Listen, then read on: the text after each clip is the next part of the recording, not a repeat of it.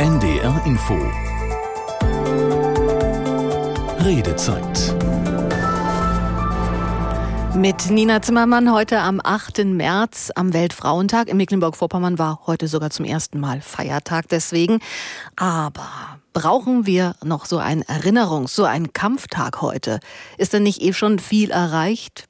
Von den Frauen der letzten Jahrzehnte und Generationen. Das ist grob unser Thema heute Abend. Die ersten Feministinnen kämpften für gesetzliche Gleichberechtigung. Worum geht es denn heute? Mit dem Begriff Feminismus können viele jungen Frauen gar nicht mehr so viel für sich anfangen im Alltag. Sie fühlen sich vielleicht auch schon gleichberechtigt und kämpfen eben auch für andere Ziele, für Klima, Nachhaltigkeit oder vielleicht auch Work-Life-Balance. Woran liegt das? Ist Gleichberechtigung nicht mehr wichtig? Hat der Feminismus die wichtigen Ziele irgendwie auch aus den Augen verloren in den letzten Jahren? Oder hat einfach jede Generation so ihre eigene Antwort? Willkommen zu unserer Redezeit Weltfrauentag hat sich der Feminismus überlebt. 08000 441777, das ist schon mal die Telefonnummer, sich hier einzuklinken in unsere Runde. 08000 441777. Rufen Sie gerne an, schreiben Sie uns aber auch, wenn Sie mögen, auf ndr.de direkt unter dem laufenden Video zu dieser Sendung. Wir sind ja quasi auch als Talkshow zum Angucken auf ndr.de. Da können Sie uns auch mailen. Und das hat Corinna Rehse-Hamann aus Kiel gemacht. Sie schreibt, mein Arbeitgeber bietet am Weltfrauentag immer wieder interessante Diskussionsrunden, Vorträge, Veranstaltungen zu dem Thema Gleichstellung an. Leider kann ich schon zum zweiten Mal nicht teilnehmen, denn genau an diesem Tag streikt auch unsere Kita regelmäßig. Auch heute wieder. Ich halte es für unverzichtbar, dass der Beruf Erzieher, Erzieherin attraktiver wird und sehe auch die Notwendigkeit von Streiks. Allerdings frage ich mich, ob es wirklich ausgerechnet am Weltfrauentag sein muss, wo doch wahrscheinlich in der Mehrheit immer noch Frauen den Ausfall der Kinderbetreuung auffangen müssen. Bei uns kann ich nun von zu Hause aus arbeiten und so bin ich es heute, die ein quirliges Kind betreut, gleichzeitig arbeitet in dem Wissen, beiden nicht so wirklich gerecht zu werden. An jedem anderen Tag hätten die Mitarbeiter und Mitarbeiterinnen mein vollstes Verständnis. Heute hat es einen bitteren Beigeschmack. Danke, Frau Riese-Hamann. Mit Ihrer Mail zeigen Sie gleich, wie groß und breit das Thema heute Abend ist. Und ich darf Ihnen meine Gäste vorstellen. Zugeschaltet per Telefon haben wir Katrin Wilkens dran, Jobcoach, Journalistin und Autorin aus Hamburg. Moin, Frau Wilkens. Moin, und ich rufe aus Österreich an, ganz weit unten im Süden diesmal. Skiferien in Hamburg, genau. Ja, genau. Können Sie den bitteren Beigeschmack unserer Hörerin verstehen oder teilen?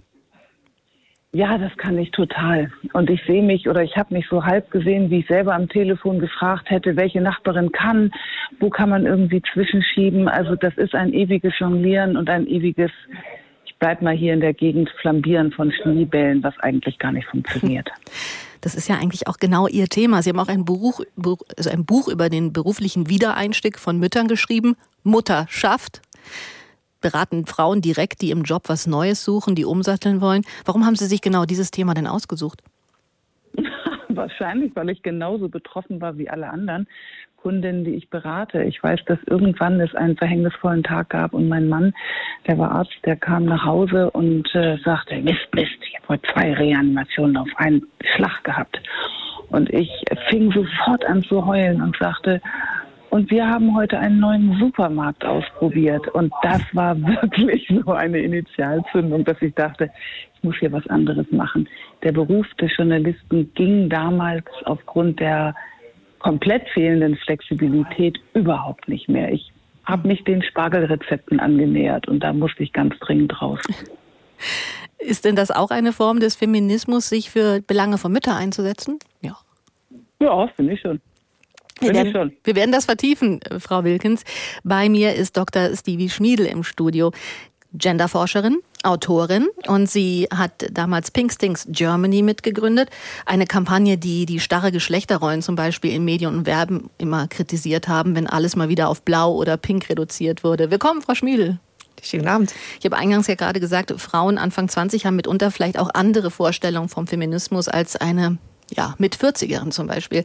Was denken Sie, hat denn jede Generation so ihre Antwort auf die Frage, was ist Feminismus, ihre eigene Vorstellung? Unbedingt. Ich glaube, das ist ja auch das Problem, dass wir haben zurzeit, dass wir ganz viele verschiedene feministische Strömungen haben. Oder wenn die eine Person glaubt, sie weiß, was eine Frau ist, eine andere Generation das ganz anders sieht.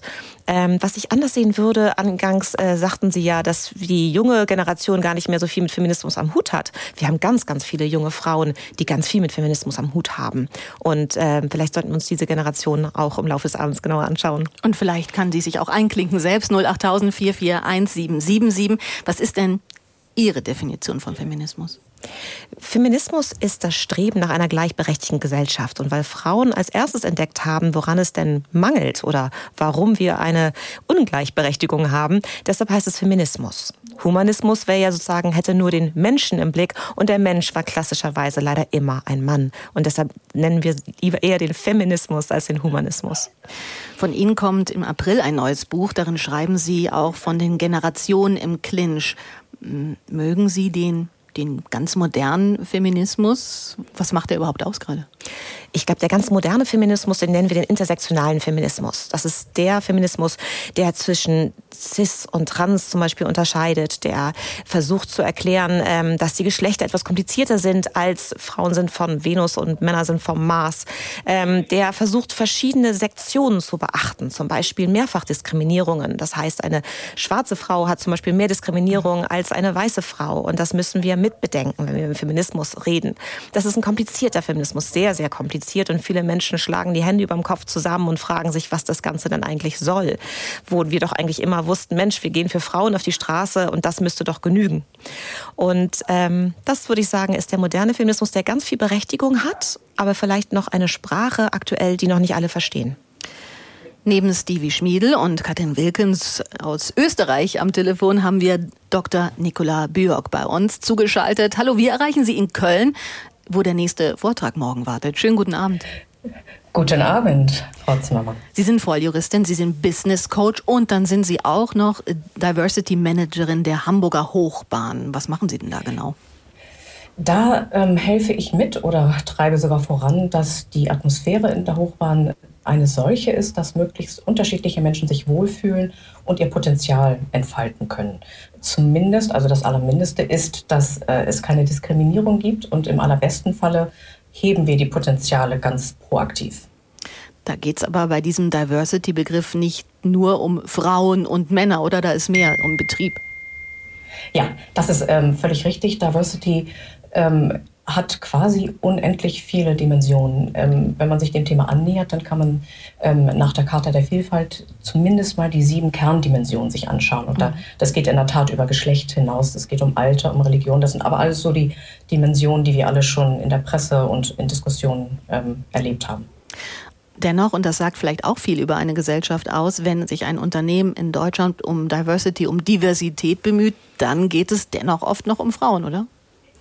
Ja, äh, insbesondere in Deutschland ist das das erste Thema, ähm, dem man sich widmet, wenn man über Diversity spricht. Ähm, das liegt auch daran, dass man hier ja ähm, das Thema mit Zahlen erfassen kann. Also wir können in einem Unternehmen sehen, wer ist Männlein, wer ist Weiblein, wer ist das dritte Geschlecht. Und es gibt nur noch eine weitere Dimension, bei der das geht, nämlich das Alter. Also da können wir tatsächlich Zahlen erheben und können auf diese Weise auch sehr gut sehen, wo stehen wir denn als Unternehmen. Bei allen anderen Dimensionen, sexuelle Orientierung, ähm, Religion und so weiter und so weiter, da müsste man Umfragen machen. Und es, äh, äh, mhm. es ist nicht unbedingt so, dass alle sich äußern dazu. Aber so diese zahlengetriebenen Dimensionen, die lassen sich relativ leicht angehen. Und somit, liebe Zuhörerinnen und Zuhörer, ist die Redezeitrunde komplett, was die Gäste angeht. Wir fragen heute am Weltfrauentag, hat sich der Feminismus überlebt? Wie sehen Sie das? Oder wo begegnen Ihnen als Frau und Mann dennoch immer noch Unterschiedlichkeiten? Wenn es dann noch auch um sexuelle Belästigung geht und dann kommen so Kommentare, ach, aber du hast jetzt auch einen knappen Rock an oder so. Und man denkt, ja, aber hey, kann ich doch auch tragen und machen, was ich möchte, genauso wie jeder andere auch. Das ist irgendwie auch Respekt, dass wir hier uns alle auf Augenhöhe behandeln. Ich muss davon ausgehen, dass ich es relativ einfach hatte, als eben genau der weiße Mann. Und ich musste halt nicht mit irgendwelchen blöden Sprüchen oder Kommentaren leben, mein Leben lang, wenn ich irgendwie mal draußen unterwegs bin, nach 10 Uhr abends. Aber ich denke auch, das Problem ist, was man auch noch sieht, wenn man halt schon die Generation eine nach oben geht, oftmals zumindest, dass man auch noch so irgendwie halt äh, diese typischen Geschlechterrollen auch zu Hause mitkriegt, wo ein Gespräch auch mal schnell beendet wird, wenn der Mann sagt, ja, jetzt wird nicht mehr drüber geredet. Und das finde ich sind so Sachen, die merkt man bei uns viel weniger, in so Freundeskreisen und sowas. Aber generell finde ich, ist es schon, man merkt, dass da irgendwie noch was drin ist in der Gesellschaft, was halt nicht so einfach rausgeht. Ich denke, da ist auf jeden Fall noch viel Arbeit vor uns. Im Bereich Sexismus auf jeden Fall. Das sehe ich häufig bei Männern, älteren Jahrgangs zum Beispiel, dass sie gleich auf so eine sexistische Schiene gehen und die Frau damit abwerten. Ich habe auch letztes Jahr in einem Altenheim haben wir Frauenwoche gemacht, was sehr gut war. Viele waren auch daran beteiligt und haben eben auch über ihre Ehen geredet, also so mit, warum sie sich nicht scheiden lassen konnten und die Vergewaltigung in der Ehe. Und auch die Tatsache, dass alles noch nicht so lange her ist, sondern vor 50 Jahren durften die Frauen nicht ein eigenes Konto haben, mussten fragen, ob sie arbeiten dürfen, den Ehemann und keine Anschaffung machen, außer Lebensmittel, aber keine Gegenstände. Momentan sind Männer sehr überrepräsentiert und einfach in den Powerpositionen. Die sind leider immer noch sehr viel nur männlich und das sind halt die Decision Maker. Silvia Buckel hat uns erste Stimmen eingefangen, danke dafür. Männer sind die Entscheidungsträger, sagt die Dame gerade. Es gibt ja auch diesen Spruch, der ist schon ein paar Jahre alt. Es sind weniger Frauen im deutschen Vorständen als Männer, die Thomas heißen. Ich habe mal geschaut, heute liegt die Frauenquote in den DAX 40 Vorständen auf einem Höchstwert von 22,7 Prozent ist das am Ende das Ende der Fahnenstange. Ein Viertel der Verantwortungsträgerinnen sind Frauen. 08000 441777. Wir sind gespannt, wie Sie sich mit dem Thema bei uns einschalten. Frau Björk, wir gucken mal rein in die Unternehmen. Das ist ja auch Ihr Alltag. 22,7 Prozent, das Maximum, was wir auch aus einer Quote in Vorständen rausholen konnten? Äh, nein, keineswegs. Also Frauen machen die Hälfte der Bevölkerung aus. Da gibt es ja gar keinen Grund, weshalb äh, man da nicht paritätisch sein kann, à la longue gesehen. Da müssen aber noch ganz viele Rahmenbedingungen verändert werden. Rahmenbedingungen bei den Frauen oder Rahmenbedingungen bei den Unternehmen? Mhm. Nee, ich halte nicht viel davon, an den Frauen rumzuschrauben. Also äh, zu sagen, ihr müsst mal mehr so oder weniger so. Und dann klappt das auch mit der Karriere. Es sind tatsächlich die Rahmenbedingungen in den Unternehmen, die sich ändern müssen. Gibt es denn Unterschiede in den Branchen, in denen Frauen eher Karriere machen, in Verantwortung gehen? Hm, also wenn ich auf meine Beratungstätigkeit so gucke, habe ich ja habe ich es mit verschiedenen Branchen zu tun und da stelle ich fest, dass diejenigen, die zum Beispiel im digitalen Bereich sehr sich sehr tummeln, dass die hm. ein bisschen fortschrittlicher sind als beispielsweise Branchen, in denen es konservativer natürlich zugeht, also Kanzleien, Wirtschaftsprüfungen und so weiter. Hm. Wenn wir uns so konservative Branchen mal ansehen, Frau Frau Björk, warum wäre es denn auch im Interesse von den Frauen, Mütter, eine Karriere, eine Laufbahn zu ermöglichen?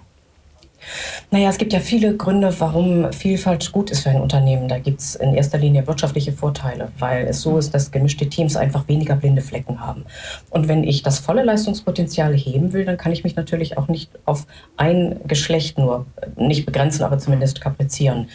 Äh, außerdem hat es auch was mit der Durchdringung des Marktes zu tun. Wenn ich ungefähr so aufgestellt bin wie meine Kundschaft nach außen, dann verstehe ich die doch viel besser, weiß, was die wollen und kann mit entsprechenden Angeboten oder Dienstleistungen reagieren. Und schließlich auch die Arbeitgeberattraktivität, die wirklich nach oben geht, wenn ein Unternehmen sich vielfältig aufstellt und es auch nach außen zeigt. Dann wissen eigentlich auch die vielfältigen Menschen da draußen, in diesem Unternehmen werde auch ich meinen Platz finden.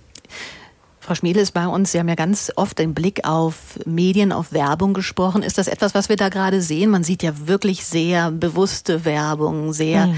bunte Familien, sehr in die Zukunft verkauft, vielleicht gar nicht so, wie es im, im ein oder anderen ländlichen Kreis so in der eigenen Realität so sichtbar ist. Ist das ähm, auch dieses, diesen blinden Fleck wegbekommen nach außen? Warum machen das Unternehmen gerade? Ist, weil die Jugend das fordert, würde ich sagen. Also ganz bestimmt. Wir haben natürlich den einen oder anderen, der sich darüber aufregt, dass bei H&M jetzt ein, eine asiatischstämmige Frau mit einem schwarzen Mann ein weißes Kind bekommt. So sieht es dann aus auf dem Plakat. Ähm, aber das ist eben die, die, die bunte Welt, von der Sie sprachen, also die, die Mischung ähm, und die Diversität, die die jungen Leute gerne sehen wollen, weil sie sonst doch schnell einen Shitstorm auch generieren und sagen, das ist jetzt wieder zu weiß. Das bildet unsere ähm, Bevölkerung nicht ab. Wir sind äh, sehr, wir sind 25 Prozent migrantisch, wenn man das so sagen kann. Und ähm, das mhm. wollen die jungen Leute auch sehen. Und davon ist es natürlich auch schlau für den Unternehmen, genau das auch anzubieten. Das ist nicht unbedingt nur, mein Gott, dann gibt es einen Shitstorm. Dieser Shitstorm, der bereitet ihnen ja wirklich Probleme. Das sind junge Leute, die dann eben nicht kaufen. Frau Wilkins ist bei uns. Sie sind Jobcoach, Sie sind Journalistin. Sie beraten junge Frauen, junge Mütter vor allem, die dann nochmal einen Jobwechsel anstreben. Und Sie sagen, der Feminismus von heute, der vernachlässigt die Lage von Müttern. Wo genau, wie genau? Ja, oder vielleicht muss man das ein bisschen genauer sagen. Ähm, wir, wir Mütter tun es uns manchmal schwer, feministisch zu agieren. Einfach weil wir so wahnsinnig viele Wünsche in unsere Arbeit reinpressen, dass wir damit fast zwangsläufig irgendwann scheitern müssen. Und ähm, das ist natürlich gerade, wenn man mal so ein bisschen à la long guckt, auf die Rentenvorsorge, auf die mhm. finanzielle Sicherheit, eine Vollkatastrophe. Mhm. Und ist das ein Feminismus von heute, der das nicht mehr im Blick hat, oder ist das durch die Jahrzehnte ein roter Faden gewesen? Ich hatte mal eine Kundin, die hat das ziemlich gut und sehr treffend auf einen Satz zusammengefasst. Die hat gesagt, ähm, dramatisch gesagt, wenn ich mich zu sehr mit Gelddingen beschäftige, dann verliere ich meine Fuckability. Und wir saßen erstmal da und haben unsere Münder nicht so richtig zusammengekriegt und zugekriegt. Und dann habe ich gedacht, ja, vielleicht ist es tatsächlich eine ganz alte, alte Tradition, die uns Frauen immer noch weiß macht, dass Reinheit und Erfolg nicht so richtig zusammenpassen. Wenn Sie zum Beispiel in die Märchenwelt gucken, und das ist ja bei Müttern immer noch auch manchmal Lesestoff, das sind die Prinzessinnen, die rein sind. Es ist kaum eine Frau abgebildet, die einfach mal Erfolg hat im Identitätssinne, dass die so richtig durch ihre Identität krass toll ihren Weg geht, wie Hans im Glück, wie von mir aus auch der Fischer und seine Frau. Es sind immer die Männer, die da einen großen Weg einschlagen. Und das kriegt man leider nicht so schnell in ein oder zwei Generationen raus. Vielleicht dann aber in ein paar Jahren ein bisschen mehr, wenn unsere Kinder groß sind wir arbeiten dran. Da schaue ich auch in die Runde zu Frau Schmiedel, à la long gedacht, aber äh, das ist das Argument, unsere Gesellschaft ist nach wie vor von einigen Punkten geprägt, in dem Fall auch von der schönen Prinzessin im Märchen. Auf jeden Fall. Und bestimmt haben auch Mütter auch noch viel, viel zu viele Ansprüche an sich, die natürlich auch über die Märchen und andere Generationen heruntergereicht worden sind. Dass die Mutter die perfekten Cupcakes backt und den perfekten Kindergeburtstag ausrichtet und das Kind muss immer glücklich sein und wir müssen alles äh, anbieten dem Kind, damit es glücklich und stark wird und auf uns selber achten wir dann am wenigsten. Das ist ganz, ganz bestimmt so und bestimmt auch in Zeit eines Marketings, das ganz intensiv auf Kinder gemünzt ist. Also Kinder könnten noch dies bekommen und das und das mhm. könnte man noch kaufen. Da ist natürlich ganz besonders diese Optimierung Optimierung äh, zu spüren. Und trotzdem, ich lebe bestimmt in einer Bubble in Hamburg-Eimsbüttel mit vielen, vielen arbeitenden Müttern, auch Vollzeit arbeitenden Müttern, die diese Ansprüche schon auch abgelegt haben. Die sagen, das schaffe ich nicht, das ist äh, Kapitalismus, da mache ich nicht mit. Und trotzdem ähm, würde ich sagen, sind da andere Baustellen, nämlich die rennen an Arbeitsplatz, die haben Kinder, die, die sie auch in die Kitas geben, die sagen auch, das muss, Kind muss eben acht Stunden betreut werden, das ist schon okay aber die sind trotzdem kaputt, weil sie natürlich das nicht hinbekommen, dann nach Hause zu kommen und meistens 50 Prozent mehr, das ist die, sind die Studien, die das hergeben, 50 Prozent mehr Care-Arbeit und Mental Load zu tragen. Das heißt, äh, die Arbeit hört nicht auf. Sie kommen nach Hause, sie haben dann das Kind im Blick, sie müssen aufholen, was sie am Tag verpasst haben.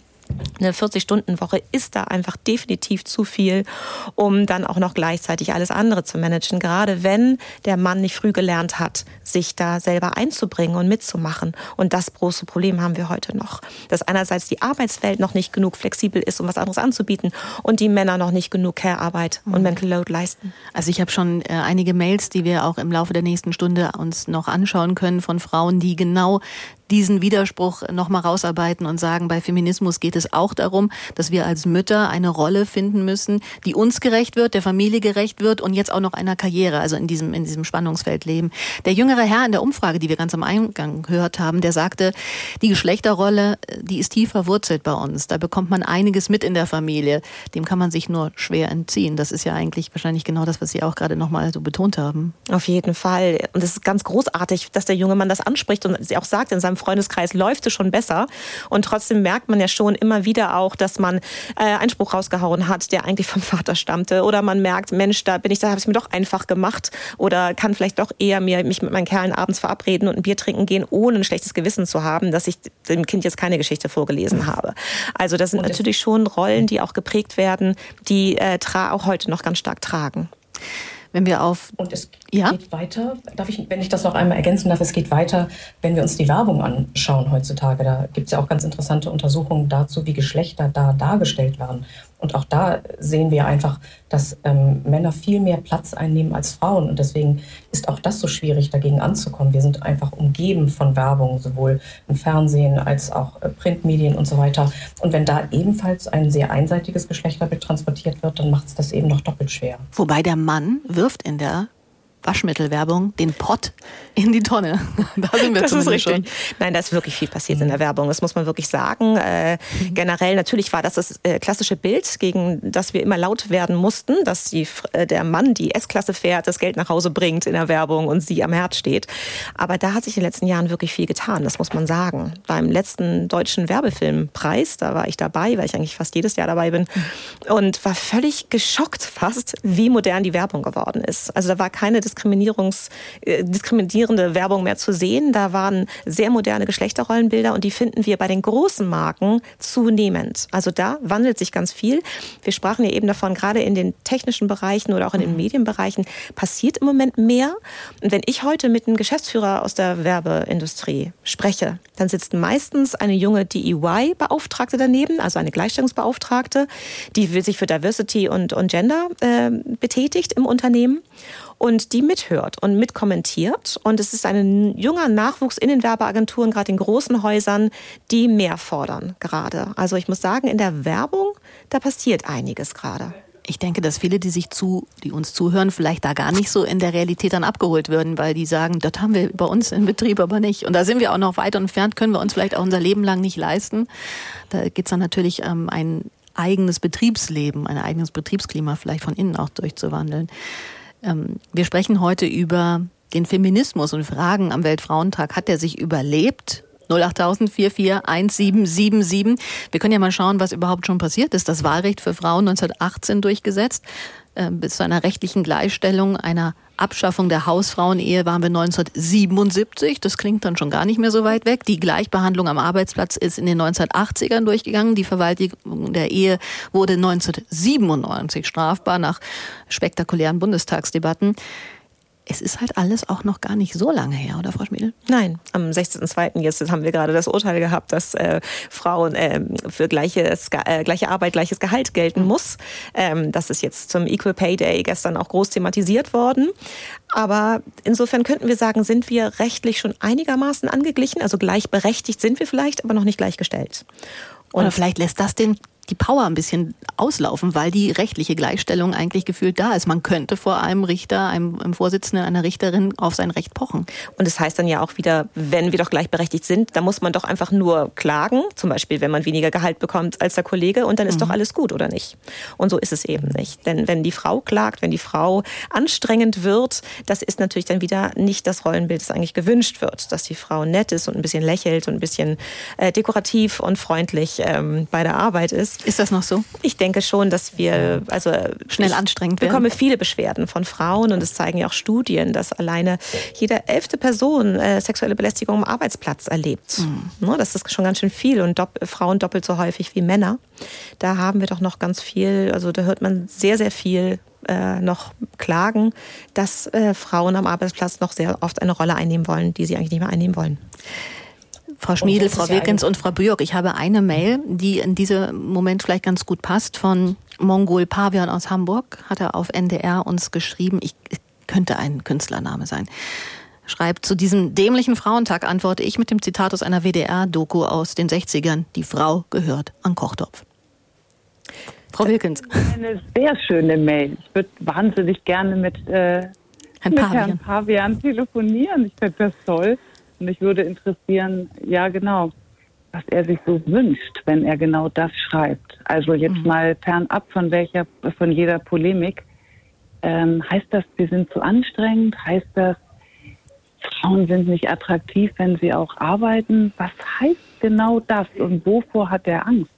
Ich wollte Ihnen das nämlich nicht vorenthalten als eine der Mails, die reinkommen. Auf ndr.de läuft der Stream zu dieser Sendung. Drunter können Sie uns Mails hinterlassen. Und da war leider keine Telefonnummer dabei. Sonst hätten wir auch gern zurückgerufen. Schade. Schade. Sie hören die NDR Info Redezeit. Die geht gleich noch eine ganze Stunde lang bis 22 Uhr. Wir haben der Redezeit heute mal den Titel gegeben. Am Weltfrauentag hat sich der Feminismus überlebt. Vielleicht sagen Sie auch, ja, das hat er. Aber wir haben viele Mails auch schon, über die wir gleich reden können, die sagen, da ist durchaus noch einiges zu tun. Viele fragen sich aber nur, was zu tun ist. Dem können wir uns dann auch gleich noch nähern. 08000 441777 ist unsere Telefonnummer. Wir gehen auch gleich nach den Nachrichten rein. Ich mache kurz vorher noch eine äh, Umfrage an alle drei Damen. Ähm, wer würde sich als Feministin bezeichnen? Frau Björk? Ja, definitiv. Frau Wilkens? Ja, und sogar mein Sohn sagt zu mir, Mama, sag, du bist Feministin, aber keine Emanze. Und bei genau der Unterscheidung zwischen Feminismus und emanzipiert sein, da fing ihre Sendung an. Das muss ich also nach der Sendung fortsetzen. Und Frau Schmiedel? Ja, natürlich bin ich Feministin auf jeden Fall. Mein Mann auch, meine Kinder auch. Und ich denke, viele Menschen in der jüngeren Generation heute nennen sich Männer und Frauen Feministen oder Feministinnen. Ja, der Kanzler Olaf Scholz zum Beispiel, der hat mal getwittert, allein die Tatsache, dass ich ein Mann bin, hat mir häufig im Leben geholfen. Das ist mir bewusst und Gerade deshalb bin ich Feminist. Heute am Weltfrauentag. Die Redezeit geht gleich in die zweite Hälfte. Wir freuen uns, wenn Sie dabei sind. 08000 441777 oder schreiben Sie eine Mail auf ndr.de. Da läuft der Stream zur Sendung wie eine Talkshow zum Gucken und drunter wartet das Mailformular auf Sie. Bis gleich.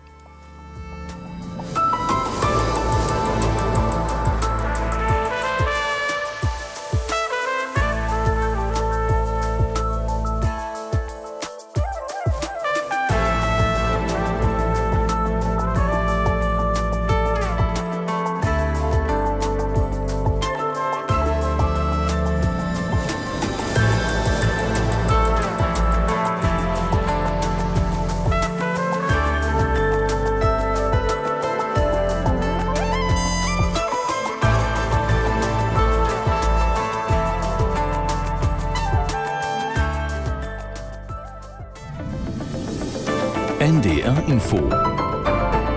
Die Nachrichten. Um 21 Uhr mit Klaas Christoffersen. Zahlreiche Bundespolitiker wollen die neuen Erkenntnisse zu den Anschlägen auf die Nord Stream Pipelines in der Ostsee nicht kommentieren. Unter anderem ARD-Recherchen hatten Spuren in die Ukraine aufgedeckt. Der Generalbundesanwalt hat nur bestätigt, dass im Januar ein verdächtiges Boot durchsucht wurde. Aus der NDR Nachrichtenredaktion Jan Krümpel. Abwarten und nicht zu früh urteilen, das sagt beispielsweise Bundesverteidigungsminister Pistorius. Er will die Ermittlungen der Bundesanwaltschaft abwarten, denn die Spuren könnten auch bewusst falsch gelegt worden sein, so Pistorius. Ähnlich zurückhaltend ist Bundeswirtschaftsminister Habeck. Ich darf mich dazu nicht äußern, sagte Habeck heute. Recherchen von ARD und der Zeitung Die Zeit hatten ergeben, dass die Täter eine Yacht angemietet hatten von einer Firma aus Polen. Betreiber sind demnach zwei Ukrainer. Auf der Yacht haben Ermittler den Recherchen zufolge Sprengstoffreste gefunden. Die EU-Verteidigungsminister haben in Stockholm ihre Gespräche über neue Munitionslieferungen an die Ukraine beendet. Konkrete Beschlüsse gibt es nicht. Wie unsere EU-Korrespondentin Helga Schmidt berichtet, soll die Hilfe aber auf jeden Fall fortgesetzt werden. Nur der Umfang ist noch nicht klar. Es gibt eine Sofortmaßnahme, über die die Verteidigungsminister sich weitgehend einig sind. Alle Länder sollen ihre Munitionslager durchforsten und an die Ukraine abgeben, was sie abgeben können. Und da hat Bundesverteidigungsminister Pistorius darauf hingewiesen, dass es da auch Grenzen gibt. Er sagte, Munition für die eigene Verteidigung, also die Verteidigung des NATO-Bündnisgebietes, die müsse immer noch sichergestellt sein. Um die Lagerbestände dann schnell wieder mit Munition aufzufüllen, will man die Bestellungen bündeln und der Rüstungsindustrie Abnahmen auch garantieren. Verdi hat eine vorläufige Bilanz des heutigen Warnstreiks gezogen. Der Gewerkschaft zufolge haben sich bundesweit etwa 70.000 Beschäftigte an den Aktionen beteiligt. Betroffen waren soziale Einrichtungen, Kindergärten und Krippen, auch in Norddeutschland. Hintergrund ist der laufende Tarifkonflikt mit Bund und Kommunen. Am Internationalen Frauentag haben weltweit Frauen für ihre Rechte demonstriert. In Dutzenden europäischen Städten gab es Proteste gegen Unterdrückung und Ungleichbehandlung. In Berlin forderten tausende Teilnehmerinnen und Teilnehmer einer Demo unter anderem den gleichen Lohn für die gleiche Arbeit und mehr Anerkennung für soziale Tätigkeiten. Protestaktionen gab es unter anderem auch in der Türkei und in Pakistan. Sogar in der afghanischen Hauptstadt Kabul versammelten sich etwa 20 Frauen. Soweit die Meldungen. Das Wetter in Norddeutschland. In der Nacht in Niedersachsen zeitweise Schnee, sonst meist trocken, plus ein bis minus sechs Grad. Morgen im Norden meist trocken, teils sonnig, Richtung Süden oft bewölkt und etwas Regen oder Schnee, zwei bis sechs Grad. Und am Freitag viele Wolken, zeitweise Niederschlag, zwei bis neun Grad. Das waren die Nachrichten. NDR Info Redezeit. Mit Nina Zimmermann heute am 8. März, am Weltfrauentag oder am Internationalen Weltfrauenkampftag. Das ist ja auch noch eine Unterscheidung, die teilweise vorgenommen wird. Brauchen wir so eine Erinnerung, so einen Kampftag heute noch oder ist nicht eh schon viel erreicht? Darüber haben wir gerade um kurz vor neun noch gesprochen hier in dieser Runde. Ich darf Ihnen die Gäste noch mal vorstellen, weil wir sprechen ja schon nach, seit kurz nach halb neun. Zugeschaltet, die Hamburger Skiferien haben Sie nach Österreich getragen. Katrin Wilkens, Jobcoach, Journalistin, Autorin aus Hamburg. Moin, Frau Wilkens. Hallo, grüß Gott. Vielleicht hört, genau, Sie hören noch auf Grüß Gott und Servus. Äh, dann ist Dr. Stevie Schmiedel bei mir, Genderforscherin, Autorin. Sie hat, äh, dafür kennt man sie vielleicht auch noch, vor Pink Stinks Germany gegründet und wird demnächst in einem Buch auch noch mal rausbringen, warum die Generationen im Feminismus eigentlich so verklinscht sind und ob das aussichtslos ist, ob das so sein muss. Und wir reden mit Dr. Nicola Björk. Sie ist äh, Juristin, sie ist Business Coach und quasi noch nebenbei hat die Hamburger Hochbahn AG sie als Diversity Managerin an Bord. Schönen guten Tag, Frau Björk. Guten Abend. Und wir reden heute darüber, ob er sich der Feminismus überlebt hat. Wie sehen Sie das? Oder wo begegnen Ihnen als Frau oder Mann immer noch Unterschiedlichkeiten? Sieht man also ja auch schon an der Bezahlung, ne? dass wir weniger bekommen als die Männer. Und ich denke, da ist noch ein bisschen was zu tun, leider. Wahrscheinlich ist es auch ein Umdenken für alle, also auch der Gesellschaft, jetzt nicht nur die Politik, weil alle haben auch noch manchmal dieses klassische Rollenbild, also vielleicht auch einige Männer, aber vielleicht sind manche Frauen noch so darin verwurzelt. Aber ich glaube, die neuen Generationen sind da schon irgendwie besser auf Spur, dass sie das halt auch ändern wollen. Also ich finde, es muss einfach nur fair sein, erstmal so, dass Männer und Frauen gleich behandelt werden in jeder Phase. Dass Männer viel mehr Geld verdienen als die Frauen, das ist ja leider immer noch so. Viele Sachen sind teurer, es ist teurer, eine Bluse bügeln zu lassen als ein Hemd. Die Haarschnitte sind teurer bei Frauen als bei Männern, obwohl sie auch nicht aufwendiger sind. So gleichberechtigt ist man noch nicht. Ich denke, dass die Frauen selber auch was unternehmen müssen. Einfach nochmal überlegen, was sind jetzt die neuen Forderungen? Was möchte man? Was ist wichtig für uns? Also ich habe eigentlich schon ganz viel gekämpft und war schon auf ganz vielen Demos in meinem Leben, aber es passiert wenig. Ich glaube, das Interesse ist einfach nicht da. Also von den Männern. Ich glaube, dass andere Themen offensichtlich wichtiger sind als das Thema, dass äh, der Feminismus wieder ein bisschen aufploppt oder ja, halt sich wieder mehr für die Rechte von Frauen und überhaupt für das ganze Leben von Frauen interessiert wird. Und ich finde, dass viele Frauen sich auch gerade ein bisschen zurückentwickeln. Wie sehen Sie das? 08000 441777, das ist die Telefonnummer zu uns ins Studio, damit Sie sich auch einklinken können. Alt wie jung, Männer wie Frauen. 08000 441777. Rufen Sie an oder schreiben Sie uns gerne auf ndr.de. Da gibt es den Videostream. Darunter gibt es die Möglichkeit zu mailen. Das hat zum Beispiel Anna Roggensack aus Ahrensburg gerade gemacht und sie sagt, es ist sehr traurig, dass wir im Jahr 2023 noch über Gleichstellung reden. Es sollte schon längst Selbstverständlichkeit sein. Trotz vieler Vorschriften und Verbesserungen sind wir Meilen entfernt. Das ist unsere traurige Realität. Vielen Dank, Frau Roggen, sag erst mal. Ein Aspekt aus der Umfrage würde ich gerne noch rauspicken. Die Dame hat nämlich gerade ähm, gesagt, dass Produkte gleicher Bauort für Frauen manchmal mehr kosten. Berühmtes Beispiel ist ja immer der Einwegrasierer gewesen in Pink und Blau. Der Pinke war halt nur viel teurer. Das geht bei Shampoos, bei Parfum weiter. Frauen zahlen drauf. Pink Tax nennt man das. Das hat Stevie Schmiedel schon oft untersucht. Darf man sowas wie Pink Tax den Fortschritt vom Feminismus, also darf man daran die Gleichberechtigung festmachen, dass, dass vielleicht irgendwann dieser Gap nicht mehr ist? Doch, das darf man auf jeden Fall. Ja? Ähm, die Frage ist zum Beispiel, warum beim Friseur immer noch Frauen mehr zahlen als Männer. Man könnte es doch einfach in Langhaarschnitt und Kurzhaarschnitt unterteilen. Und das hat, das hat natürlich so eine klassische Rolle Frauen. Äh, Bloomberg gibt, glaube ich, jedes Jahr äh, immer noch diese Studie heraus, in der ähm, Frauen äh, gesagt wird, dass Frauen 80 Prozent der Waren und Dienstleistungen konsumieren auf dieser Welt. Das heißt, Frauen sind diejenigen, oh. die einkaufen. Und ähm, das ist ist natürlich, deshalb müssen Sie als Zielgruppe auch angesprochen werden und von Ihnen kann auch mehr verlangt werden. Das heißt insbesondere im Bereich Verschönerung, no, dann kann es die pinke Version im Dro Drogeriemarkt ist dann teurer als die blaue.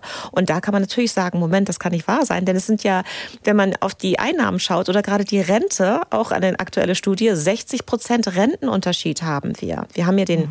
Gender Pay Gap von 18 Prozent oder bereinigt auf sieben, aber wir haben in der Rente nochmal 60 Prozent Unterschied.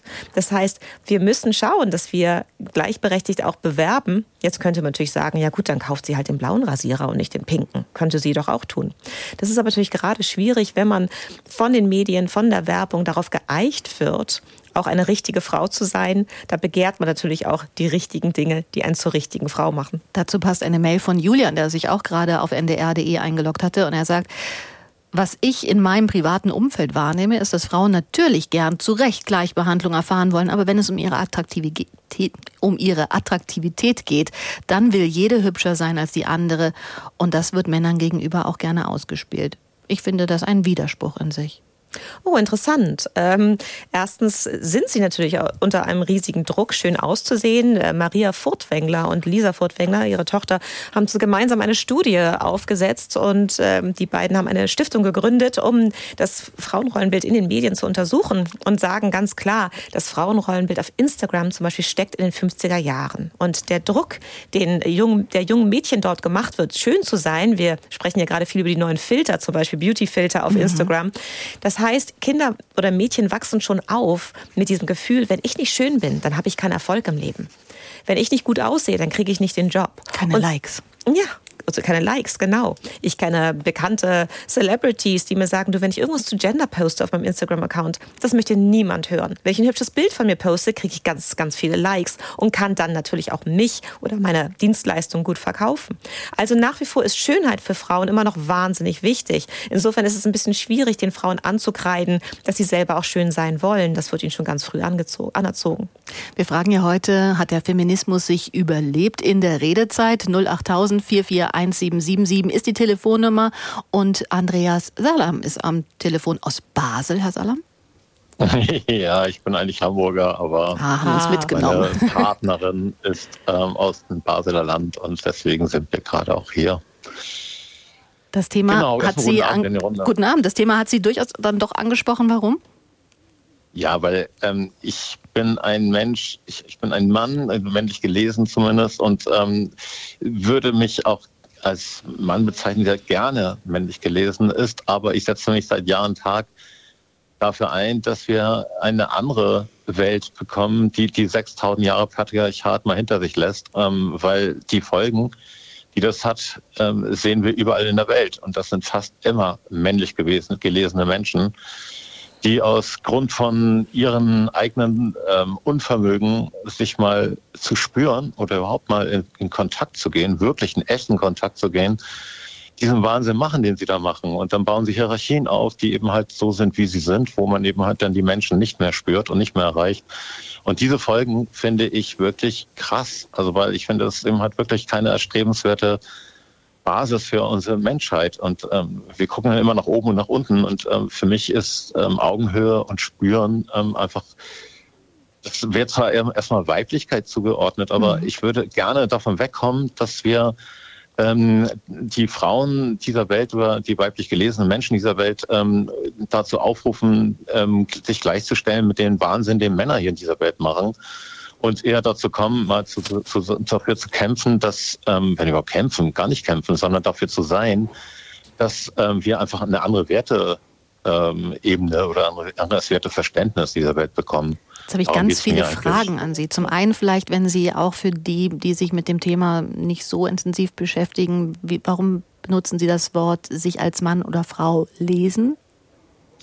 Weil ähm, ich grundsätzlich natürlich ein großer Fan davon bin, in den Polaritäten auch zu schauen, aber deswegen mhm. ähm, ist es ja deutlich, also Polaritäten meint jetzt ganz eindeutig Mann, ganz eindeutig Frau und mhm. die Menschen fühlen sich auch als Mann oder Frau. Aber es gibt ja halt auch ganz viele Menschen, die erscheinen als Mann, fühlen sich aber sehr weiblich oder auch sehr viele Frauen, die fühlen sich halt mhm. männlich und alles dazwischen. Und das gehört ja auch jedes Jahr immer Menschen geben, die neu geboren werden, jeden Tag, die eben halt ähm, mehrere Geschlechtsmerkmale haben und so weiter und so weiter. Mhm. Also es ist erstmal eine Frage, wie die Menschen selbst zu fragen, wie sie sich dann fühlen und dann ähm, das auch wahrzunehmen oder anzunehmen. Ihre Wortwahl, Ihre Gedanken sind nicht stereotyp für eine ähm, männliche Gesellschaft. Wie kommen Sie in Ihrem Umfeld an? Haben Sie ein Umfeld, das ähnlich tickt oder müssen Sie sich hier und da immer wieder erklären und klar machen, warum Sie jetzt genau da und hier sensibel sind? Ich glaube, eine Ihrer Gästinnen hat es auch schon vorhin gesagt, dass die jetzt nachfolgende Generation dann nochmal ein ganz anderes Bewusstsein in der Richtung mhm. hat. Ich erlebe es auch so. Ich bin selber mittlerweile schon 60, aber ähm, ich nehme es so wahr, dass die Menschen, die jetzt gerade in den Unis sind oder heranwachsen oder so, das viel natürlicher nehmen, dass sie ähm, eine gendergerechte Sprache haben, dass sie eben halt auch ein Bewusstsein dafür haben, dass es alle möglichen Formen der Polaritäten oder des, des Verständnisses gibt und ähm, da auch einen ganz anderen Zugang haben zu der Geschlechtlichkeit und auch vieles mehr da einfach normal ist. Ich glaube, das ist einfach bei ähm, unseren gelernten äh, Strukturen, die wir in der Gesellschaft mhm. haben, genau wie mit den Hierarchien, einfach noch Wissen Sie, ich habe gestern gerade mit einem sächsischen Ministerium zu tun gehabt, ähm, wo ich auch eine Gruppe beraten habe. Und der ähm, Leiter dieser Gruppe war die ganze Zeit dabei, in seinen eigenen Leitungsebenen ähm, sich voll hierarchisch über die anderen hinwegzusetzen. Ich habe ihn auf Augenhöhe behandelt und habe den dann eben halt auch so ein paar Fragen gestellt, die das ihm halt in Zweifel gezogen haben. Und das hat er sowas, sowas dann überhaupt nicht gern gemocht. Und das fand ich sowas von spannend, das zu sehen. Dass, ähm, die anderen haben sich einfach weggeduckt und der hat eben halt wirklich so den, den Platzhirsch raushängen lassen. Und das erlebe ich in ganz vielen Hinsichten, dass die Menschen glauben, sie müssten an bestimmten Stellen ähm, sich selber definieren, ihr eigenes Selbstwertgefühl darüber definieren, was sie da hergeben und wie sie da sind, statt mal auch zuzugeben, dass sie auch angreifbar sind, dass sie verletzlich sind, dass sie fühlen, dass sie auch vielleicht ganz, ganz anderes leben wollen. Ich finde das so spannend, weil als Phänotyp äh, würden Sie ein alter weißer Mann sein, wenn ich das mal so sagen darf. Aber ja, das glaube ich aber zum Glück im Migrationshintergrund zählt das. Den nehmen wir gerne mit. Wir danken Ihnen, dass Sie uns äh, in diese Spur gebracht haben hier in der Redezeit und Grüße nach Basel an dieser Stelle. Danke für den Anruf. Und wir haben an der nächsten Leitung Frau Schmieders aus Wedemark. Guten Abend. Ja, guten Tag. Sie haben angerufen in der Redezeit. Wir fragen, hat der Feminismus sich überlebt? Da sagen Sie was? Ja, eigentlich ähm, ist immer noch der Kampf da, wie der vorherige gesagt hat. Der Kampf ist noch da einer Frau. Jedenfalls ich habe das äh, Empfinden so, denn ich bin eine mittlerweile 57-jährige Frau, die hat vier Kinder großgezogen, ähm, habe meine erste Scheidung hinter mir, musste eigentlich kämpfen danach, weil mein äh, erster Ehemann keinen Unterhalt gezahlt hat. Ich musste also wieder arbeiten und ich habe immer nur Steine in den Weg gelegt bekommen, äh, um überhaupt äh, überleben zu können, auch für meine Kinder, für meine Kinder noch irgendwo Geld zu verdienen. Und äh, ich habe es auch beim letzten Arbeitgeber erlebt. Da habe ich in einem Vierschichtbetrieb gearbeitet. Ich musste also Frühschicht, Spätschicht, Nachtschicht, zwölf Stunden äh, Dienste ableisten, auch am Wochenende. Äh, ich bin die Älteste in, in dieser Abteilung gewesen und da wurde auch keine Rücksicht genommen, äh, wie es mir geht. Und ich habe bis heute eigentlich so dieses Gefühl, auch bei meinem jetzigen Ehemann, ähm, das, was eine Frau möchte äh, oder das, was einer Frau wichtig ist, auch was Kinder angeht, das wird heute auch noch nicht so berücksichtigt. Ich bin also immer noch nach Jahren am Kämpfen für mich als Frau, um überhaupt überleben zu können. Ich gefühlt, glaube ich, nicken gerade alle meine Gäste. Ich würde Frau Wilkens mal dazu hören, ja. wenn Sie jetzt gerade Frau Schmieders so zuhören, was bewegt Sie da am meisten? Mich bewegt am meisten, ähm, dass tatsächlich da so viel Leistung und Kraft und, und Energie da drin steckt, ähm, die, man, die man immer zu wenig würdigt. So. Die Anruferin hat ganz wahnsinnig viel gestemmt und äh, vielleicht ist der Weltfrauentag auch dazu da, genau das mal still anzuerkennen. Frau Schmieders ist bei uns. Ja, aber Frau Schmieder ist am Telefon und Frau, Frau Schmiedel ist genau. am Telefon. Frau Schmieder, sie ist Frau Schmiedel. ähm, anzuerkennen ist natürlich total wichtig. Und äh, Frau Schmieders ist ähm, exemplarisch für ganz, ganz viele Frauen, die das wirklich alleine wuppen müssen. Ich denke, genau hier sieht man wieder das Problem, dass, äh, wie auch der, der, äh, zu, äh, der, der Herr aus Basel gesagt hatte, wir uns immer wieder versuchen, den Arbeitsmarkt anzupassen, der von Männern für Männer gemacht worden ist. Und das ist das riesige Problem. Wie soll eine Frau mit vier Kindern äh, verschiedene Schichten, morgens, mittags, abends und zwölf Stunden Schichten schaffen? Wie soll das überhaupt gehen? Und wir müssen dringend überlegen, wie wir unsere Zeit besser verteilen. Wie, wie kriegen wir das hin, dass wir die Frauen langfristig auf dem Arbeitsmarkt halten und integrieren, denn wir brauchen sie ganz dringend, auch gerade jetzt mit dem Nachwuchsmangel. Aber aktuell sind es zu viele Baustellen, dass es zu schwierig macht für Frauen, da gesund durchzukommen. Frau Björk ist ja bei uns in der Runde. Business Coach berät ja Firmen genau in dieser Frage der Diversität, wie man sich auch im Berufs im Firmenalltag auch auf Frauen und deren Bedürfnisse vielleicht mit einer Familie im Background einstellen kann. Mhm. Merken Sie denn, dass sich da was tut, dass ähm, neue Wege, neue Konzepte gegangen werden, so auch aus der Notwendigkeit heraus, dass man einfach Mitarbeitende braucht oder vielleicht auch so eine tiefen Überzeugung? Genau, also das äh, erste stimmt. Tatsächlich, der Arbeitsmarkt, der ist ja wirklich eng. Es wird schwieriger und schwieriger, Nachwuchskräfte zu bekommen. Und aus dieser Notlage heraus ist es so, dass Unternehmen sich absolut bewegen. Und wenn man über dann Diversity redet, dann muss man auch mit diesem Irrglauben mal aufräumen, dass Diversity heißt, alle werden gleich behandelt und alle müssen das Gleiche leisten. Sondern das Gegenteil ist eigentlich der Fall. Wir haben unterschiedliche Fähigkeiten, wir können unterschiedliche Dinge, wir haben einfach auch unterschiedliche Rahmenbedingungen familiärer Art. Und da wäre es wirklich ganz kurzsichtig zu sagen, alle müssen hier über denselben, äh, werden über denselben Kamm geschoren, sondern da müssen die Unternehmen noch viel differenzierter die Talente, die sich ihnen bieten, eben auf den Gebieten einsetzen und zu den Zeiten auch einsetzen, die gehen. Ja. Konkret wäre das in einem Unternehmen, dass man an an Arbeitszeiten arbeitet, dass man gesplittete Verantwortungspositionen ja. übergibt. Was, was sind da so ganz ja. gezielt, wenn jemand auch zuhört und sagt, ich würde mich ja gerne in dieser Richtung bewegen. Gut, man könnte Frau Björk als Coach zu sich holen. Das wäre ein Schritt natürlich. Genau. Also ist das ein großes Thema ist das Thema ähm, Führen in Teilzeit, ähm, was wirklich noch überhaupt nicht Usus ist. Also das beginnt gerade jetzt, dass man sagt, wir haben ähm, geteilte Führung beispielsweise, dieses sogenannte Jobsharing, mhm. ähm, dass man überhaupt mal anerkennt, dass Teilzeitkräfte nicht nur nicht weniger leisten als Vollzeitkräfte, sondern proportional wenig, äh, viel mehr, Entschuldigung. Denn die müssen einfach in einer kürzeren Zeit ihre Arbeit wegschaffen und ähm, sind viel, viel effektiver ganz häufig als Vollzeitkräfte.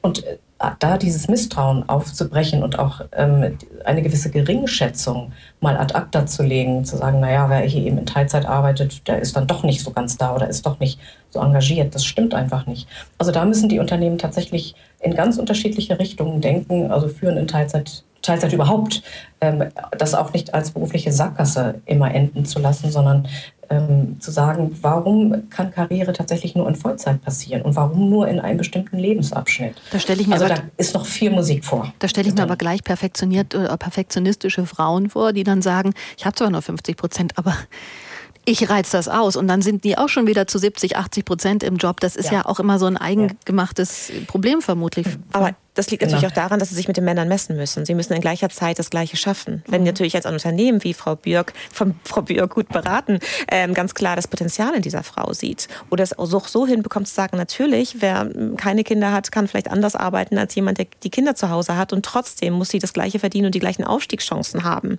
Gerade da ist, es gibt so viele Frauen, die gerade wenn sie Mütter werden, schon so viel berufliche Erfahrung haben, die einen solchen Mehrwert für die Firma bedeuten würden. Das wäre doch total irrsinnig, die aufs Abstellgleis zu stellen. Das konnte vielleicht früher gemacht werden, als der Nachwuchs noch da war oder wir mehr Menschen hatten, die wir einsetzen können. Mhm. Aber jetzt mit dem Nachwuchsmangel muss doch genau geschaut werden. Was machen wir eigentlich mit den ganzen Frauen um die 50, die im Moment wie die Fliegen in den Burnout fallen, äh, in den Wechseljahren sehr, sehr häufig um mich rum. Ich bin 50 geworden vor äh, einem Jahr. Ich sehe das um mich herum herum so viele Frauen, die mit dieser Erschöpfung kämpfen.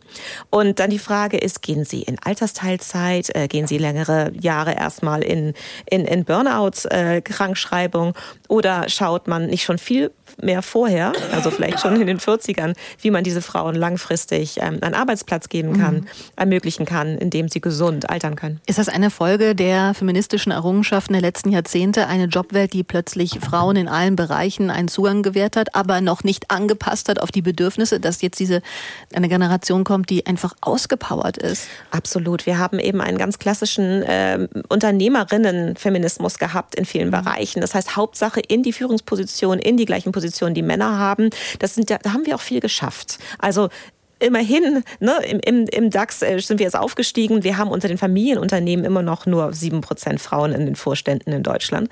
Aber generell, auch wenn man in den Medienbereich guckt, pro Quote Medien war zum Beispiel da ganz mhm. wichtig, um Frauen mehr in Medienpositionen, höhere Positionen zu bekommen. Wir sind aufgestiegen, aber eben unter den gleichen Konditionen wie früher Familienväter oder alleinstehende Männer, die halt rund um die Uhr arbeiten konnten und sonst nichts. Und das muss sich dringend an, das muss dringend anders gedacht werden, das müssen wir verändern. Und da gibt es zum Glück Menschen wie Frau Björk da draußen, die da äh, kompetent beraten können.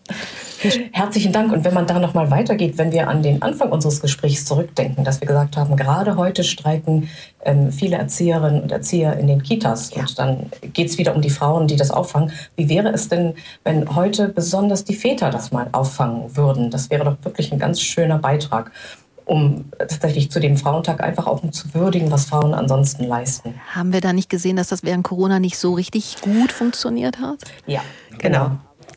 Da haben jetzt alle drei ja.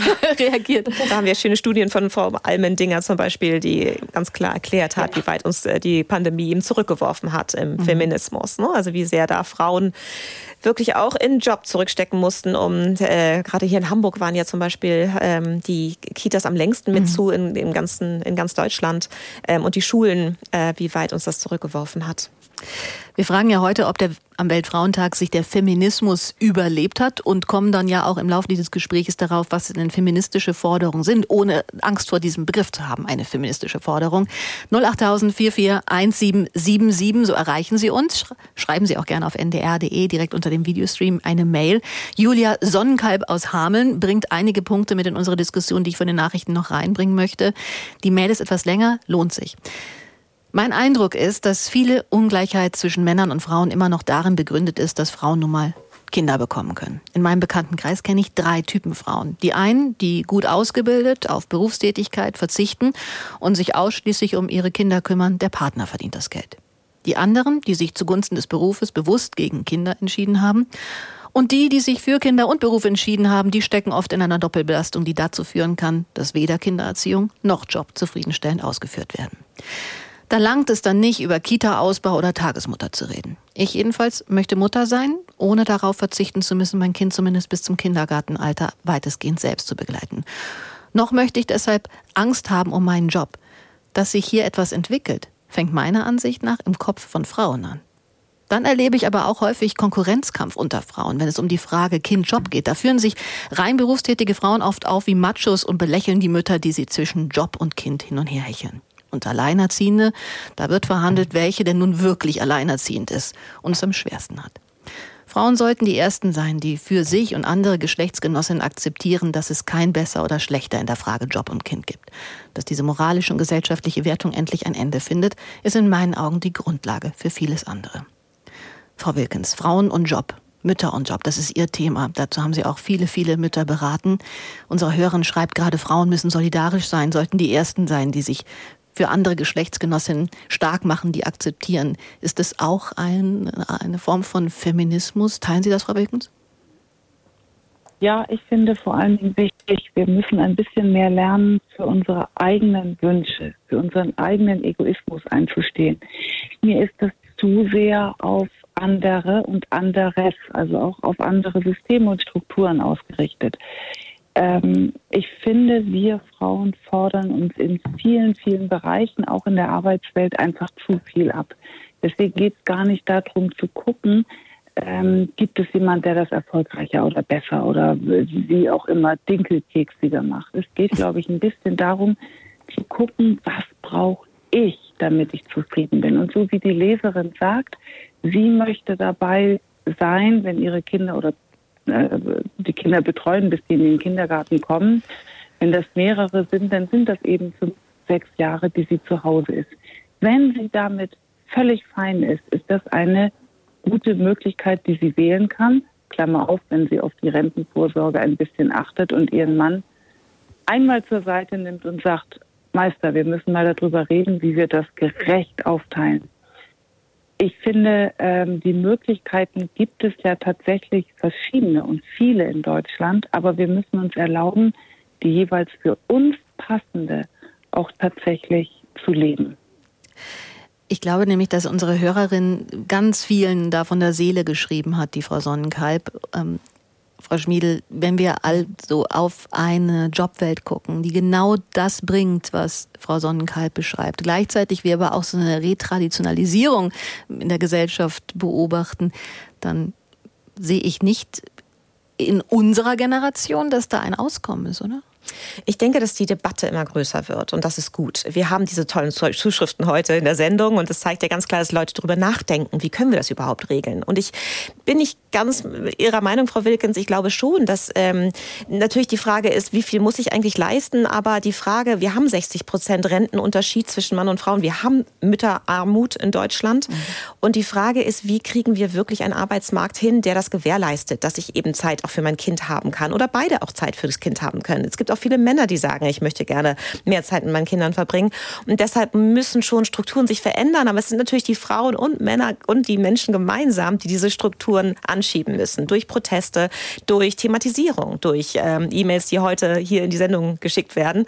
Das heißt, wir müssen ganz klar, es muss aus der Bevölkerung kommen. Und gleichzeitig merken ja auch die Unternehmen selber, dass sie ihre Arbeitskräfte gesund und nachhaltig ähm, beschäftigen müssen damit sich äh, hier niemand verbrennt. Gleich nach den Nachrichten habe ich eine Mail. Ich würde sie jetzt schon mal betiteln mit Lass doch das Jammern sein. Da können wir gleich drüber sprechen. Heute in der NDR Info Redezeit unser Thema am Weltfrauentag am 8. März.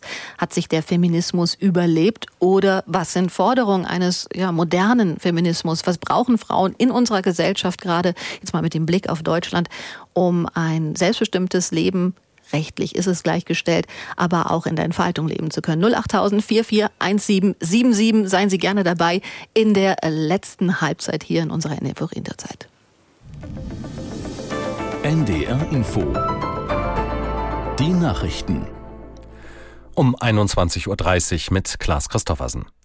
Die ukrainische Regierung hat zurückhaltend auf die neuen Erkenntnisse zu den Anschlägen auf die Nord Stream Pipelines in der Ostsee reagiert. ARD und Zeitrecherchen hatten mögliche Spuren in die Ukraine aufgedeckt. Aus Kiew Andrea Beer.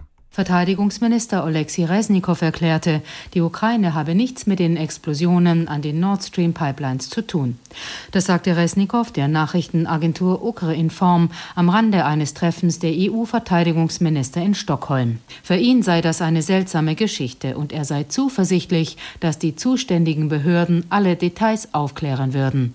Präsidentenberater Michailo Podoljak schrieb auf Twitter, die Ukraine habe nichts mit der Explosion in der Ostsee zu tun und keine Informationen über angebliche pro-ukrainische Sabotagegruppen. Der ukrainische Verteidigungsminister Resnikow hat die bisherigen EU-Planungen für neue Munitionslieferungen an sein Land als unzureichend bezeichnet.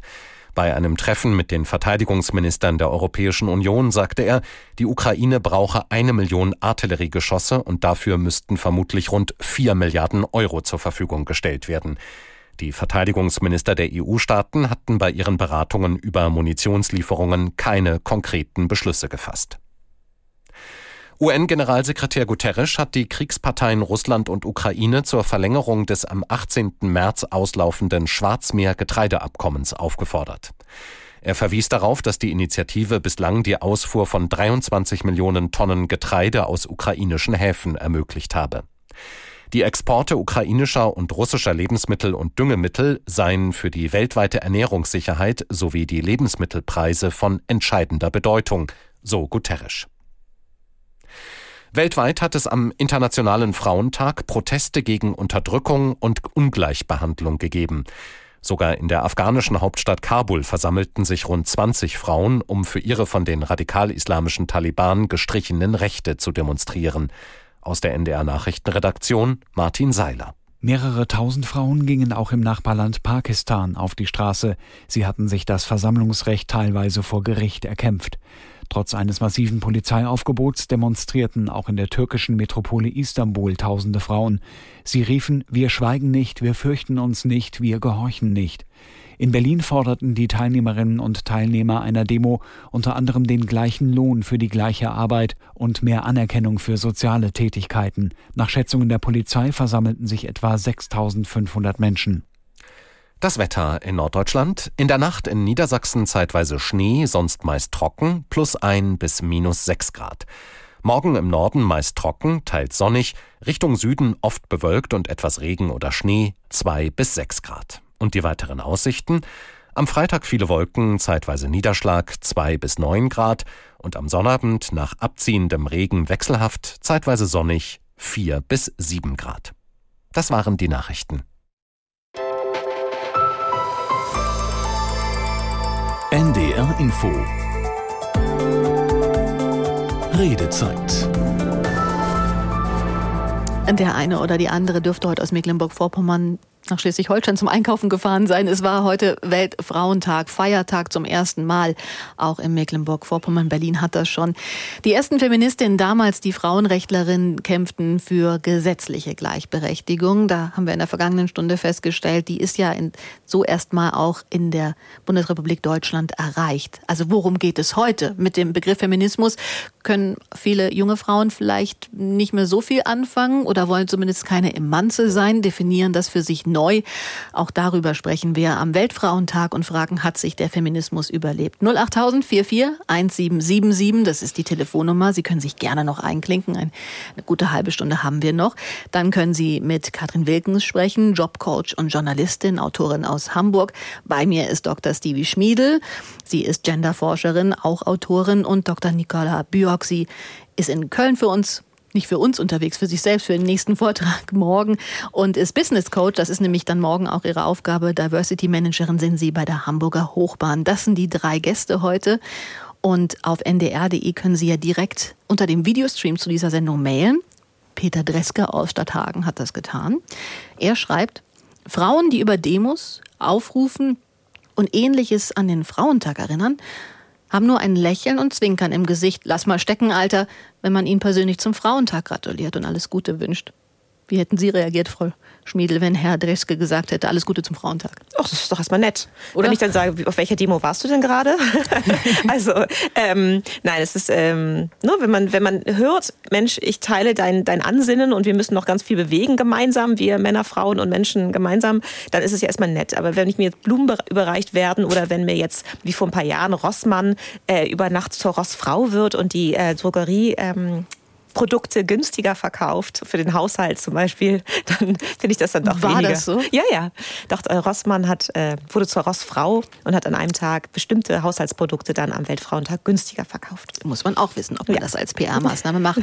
ähm, ein Zwischenruf per Mail kommt von Barbara Füsting aus Göttingen, 37 Jahre alt, in Vollzeit, alleinerziehend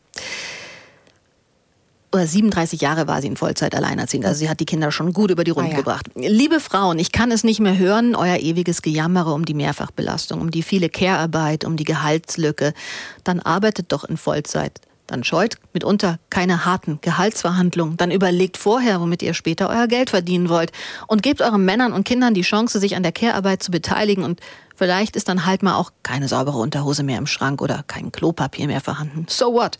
Meiner Erfahrung nach geht es auch anders, wenn man es will. Aber das ist halt auch anstrengend. Und meiner Erfahrung nach ist das vielen Frauen zu anstrengend. Also lasst bitte dieses Gejammer.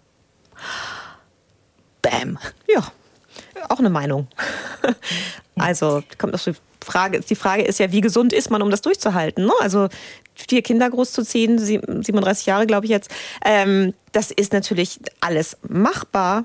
Die Frage ist, wie sieht man nach den 37 Jahren aus oder wie kommt man noch klar? Die andere Frage auch, wie schafft man es, den Job zu wählen, in dem man genug verdient. Also das war ja auch drin enthalten, mhm. eben die Forderung. Das heißt, ich muss schon wissen nach der Schule, ich muss schon anvisieren, das könnte schwierig werden für mich. Ich könnte irgendwann vom Mann verlassen werden, der könnte irgendwann keinen Unterhalt mehr zahlen. Ich muss irgendwann äh, schauen, dass ich wieder auf den Arbeitsmarkt komme. Das heißt, man muss ja schon sehr, sehr äh, strategisch daran gehen und schon früh dafür auch gebildet werden.